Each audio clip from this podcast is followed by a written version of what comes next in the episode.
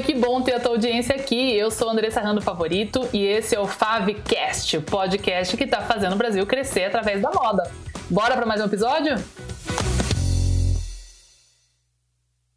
Quando você já, já vai projetar a sua meta aí de maio, pensando que você pode ter uma, uma venda mais interessante, automaticamente a gente vai lembrar da grande máxima que hashtag sem estoque não tem venda.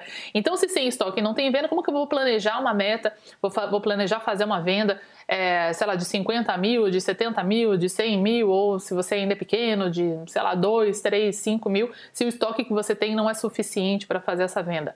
Tá? Agora a gente vai começar a pensar no nosso ponto principal aqui, que é o seu estoque. E veja bem, como eu sempre explico para vocês, não é qualquer estoque, não é porque você tem uma montanha de estoque parado aí, eu não sei quantos anos que você comprou errado, que te deu prejuízo, que você não consegue girar, que você olha para aquele estoque e conta e acha, ah, eu tenho estoque suficiente para fazer minha meta de Dia das Mães. Não, ah, então a gente precisa de um estoque específico, focado, planejado e comprado pensando no Dia das Mães, tá? Porque vocês não vão fazer venda competente de Dia das Mães com estoque meia boca, os seus micos aí que estão carregados ali desde não sei quando, tá?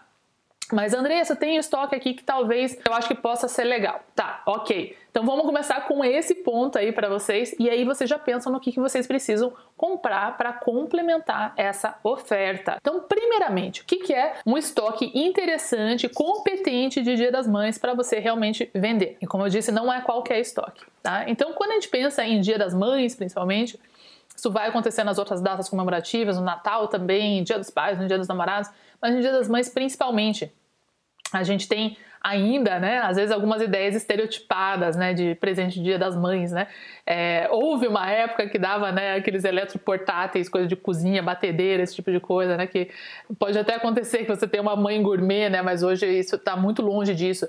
E muito mais longe do que isso, quando a gente pensa em moda, que é sempre, consistentemente, um dos top 3 é, produtos aí que está na cabeça das pessoas para dar de presente, então seja vestuário, seja calçados ou acessórios, então semi-joia, joia, todo mundo está falando aí de joia, semi-joia, e de moda íntima, linha noite também, uma linha muito importante, né? Pijamas, camisolas, etc.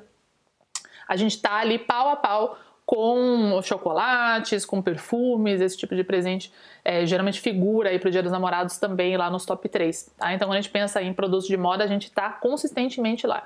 Então, a gente vai ter que pensar que a gente tem pessoas que ainda não decidiram o que, que eles vão dar para suas mães e a gente pode aparecer na frente deles para dar essa ideia, então resolver um problema. A gente vai pensar sempre na solução que a gente vai levar para quem for comprar esse presente, tá? e que talvez a gente possa pegar um pouquinho desse mercado das pessoas que iriam comprar um chocolate ou um perfume ou algum outro produto que não sejam artigos de moda, tá? Porque mesmo é, joias entram aqui, relógios entram aqui, etc. Entram tudo aqui no nosso escopo de moda, tá? Então vamos pensar primeiro no estoque que você tem. Então, quando a gente vai pensar em Dia das Mães, o produto que eu vou separar para ser um produto forte, o que é um produto forte, um produto herói que a gente fala, que eu vou mostrar para Dia das Mães, vão ser aqueles produtos que eu sei que tem aderência para esse público. Então, por mais que a gente vai começar pensando, mãe agora, adultas, mulheres adultas, a idade até idosa. Então a gente já não, não vai pensar muito naquela determinação de idade, porque a gente vai ter mães jovens, mães de 20 e poucos anos, que talvez não é o bebê que vai dar esse presente, mas vai ser o marido, vai ser o pai da criança e etc. Muitas mães jovens vão ganhar presentes de outras pessoas que não são necessariamente seus filhos. Então considere todas as idades adultas, lógico. Aí entra moda infantil, não entraria nisso, né? Mas toda a idade adulta já começa. Então, do seu público, do que você trabalha, os produtos que você vende, quem seriam as mães do, no seu público? Tá? Eu tenho certeza que quem vende moda feminina aqui sabe que tem é, clientes que são mães, e se você não tem clientes que são mães, talvez pelo estilo dos produtos, ou enfim, o tipo do público-alvo, que é um ponto que a gente trabalha muito no Moda de Sucesso Pro também, qual que é o estilo de vida dos seus clientes, a gente tem sim marcas que focam em públicos que não têm filhos, isso dita muito o estilo de vida desses clientes, né? o que, que eles fazem no seu tempo livre, como que é o trabalho deles e tal, isso a gente vai pensar em todo esse universo. Então, se você é uma dessas marcas que realmente você sente que os seus clientes não têm filhos, lembre-se que todo mundo tem mãe, né? Então, ele vai presentear alguém. E aí eu vou olhar para o meu estoque e eu vou pensar do que, que eu tenho aqui para quais mães que eu vou atender, porque muitas de vocês atendem várias faixas etárias, inclusive faixa etária já não é mais um critério de definição de público-alvo, tá? Isso é muito antigo, muitas faculdades de moda, cursos de design de moda, quando eu vou em banca é, ou quando eu sou professora convidada em universidades, é, tem ainda né, coisa, ah, e aí vem, ah, vai apresentar a coleção e fala, ah, meu público-alvo são mulheres de 20 a 35 anos. Fala, gente, esquece essa história de idade, isso já não existe mais há muito tempo, né? O que conta realmente é o estilo de vida, como essa pessoa ali é, vive, é, qual, qual, o que, que ela faz no dia a dia dela, qual que é o estilo dela, né? A gente tem mulheres, a, minha mãe mesmo, minha mãe eu sempre cito ela aqui, ela tem 70 anos e ela é extremamente moderna e usaria e uso muitas roupas que, que ela usa também. Então a gente não, não, se eu colocasse ela numa caixinha de 70 anos, eu tenho certeza que o que vem à mente das roupas ali, nenhuma roupa daquela ela usaria, tá? Porém, a gente não pode esquecer que mesmo assim a gente tem sim esse público que depois de uma certa idade, ou estilo de vida principalmente, vai fazer escolhas mais focadas no que é bacana para ela ali, desde é, a gente tem muitos movimentos da moda que vieram justamente de um público mais velho. O tênis, né, foi um, um produto que veio por causa do público que tem um poder aquisitivo maior é, mais velho que se recusa a usar sapato que aperta e salto e etc. Isso veio e ficou e se tornou é, um, um, produto de moda que não saiu de moda, que as pessoas não querem que saia de moda e com a pandemia ainda se intensificou. Então a gente vai pensar em modelagens, em tipos de matérias-primas que vão a, a, comportar e aceitar vários tipos físicos, né? Então não é porque talvez minha mãe tenha um estilo moderno que necessariamente ela vai usar algo muito curto, algo que expõe muito braço, esse tipo de coisa. Então é isso que eu quero convidar vocês a pensarem, mesmo que você trabalhe com uma moda que é um pouco mais jovem, é, e talvez você, o seu público não tenha filhos, e enfim, você não vai ser um destino de presente para quem for comprar um presente para sua cliente, mas que a sua cliente ou o seu cliente que tem mãe.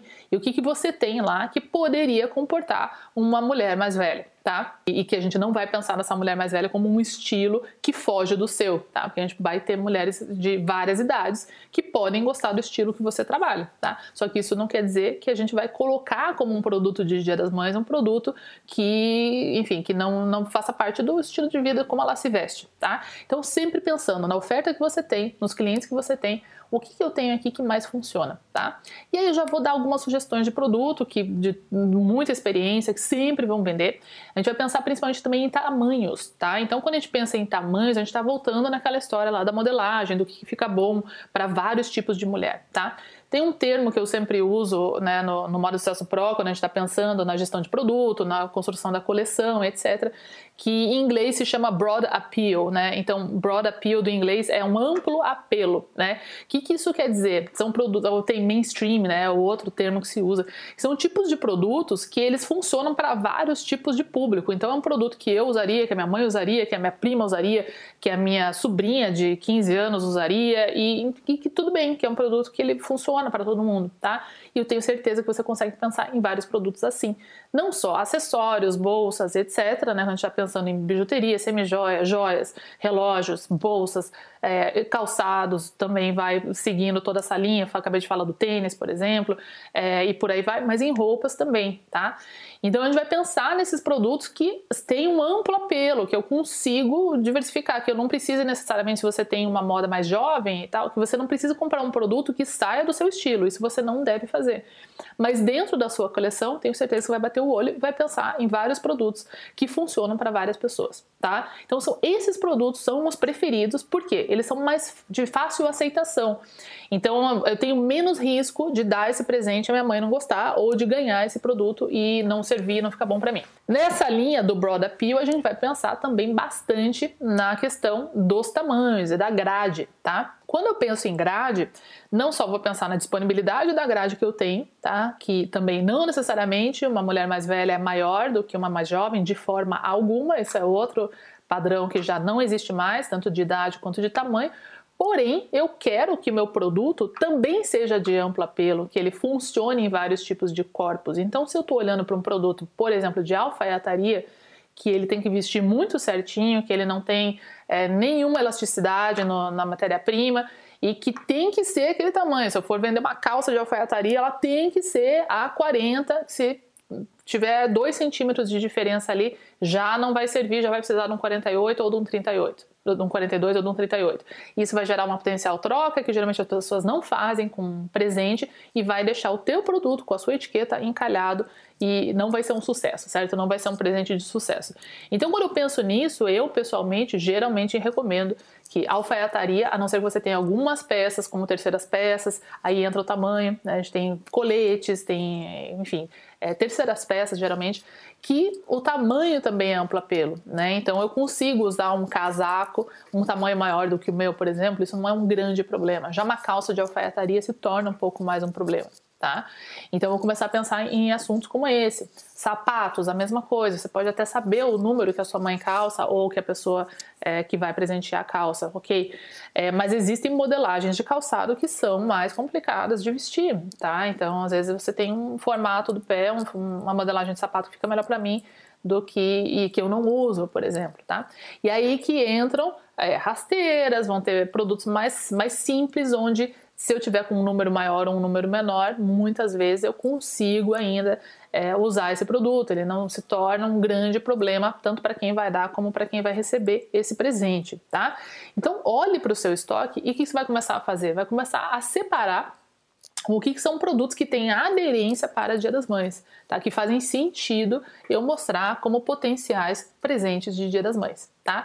E nessa sua visão, nessa sua conferência do seu estoque, você vai pensar também quais que têm grande aderência para Dia das Mães, que seriam um baita produtão legal para você começar a comunicar e que talvez você não tenha grade, que você já não tenha mais profundidade, então talvez um produto bem legal, mas você só tenha lá o 36 então você pode olhar agora, ainda dá tempo de vocês se pirulitarem, olhar para aquele produto e falar, poxa, vou dar uma olhada se tem uma reposição dessa, dessa grade. Ou se não tiver exatamente desse produto, se tem um produto similar, porque eu identifiquei que esse é um produto interessante, tá?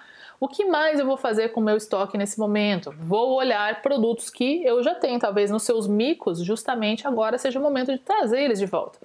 Quantos no ano passado tiveram um problema que fizeram uma compra grande, um pedido com antecedência de produtos de outono e de inverno que não conseguiram vender tudo no ano passado? E muitos de vocês, quando trazem a questão do que fazer com os meus micos, eu vou sempre explicar para vocês: separa o que, que é bom do que, que é mico mesmo, porque vai ter produto que às vezes foi bom, só que se a sua venda caiu 30% no passado por causa da, da pandemia, talvez sobrou 30%, se você planejou corretamente seu estoque e não conseguiu fazer as ações necessárias para recuperar é, essa queda de movimento físico, por exemplo, ok? Então aquele produto não é ruim, ele não é um mico, ele não é um produto que não saiu porque as pessoas não gostaram, um produto ruim, que veste mal, que está com o preço incorreto. Não, ele simplesmente foi comprado em excesso.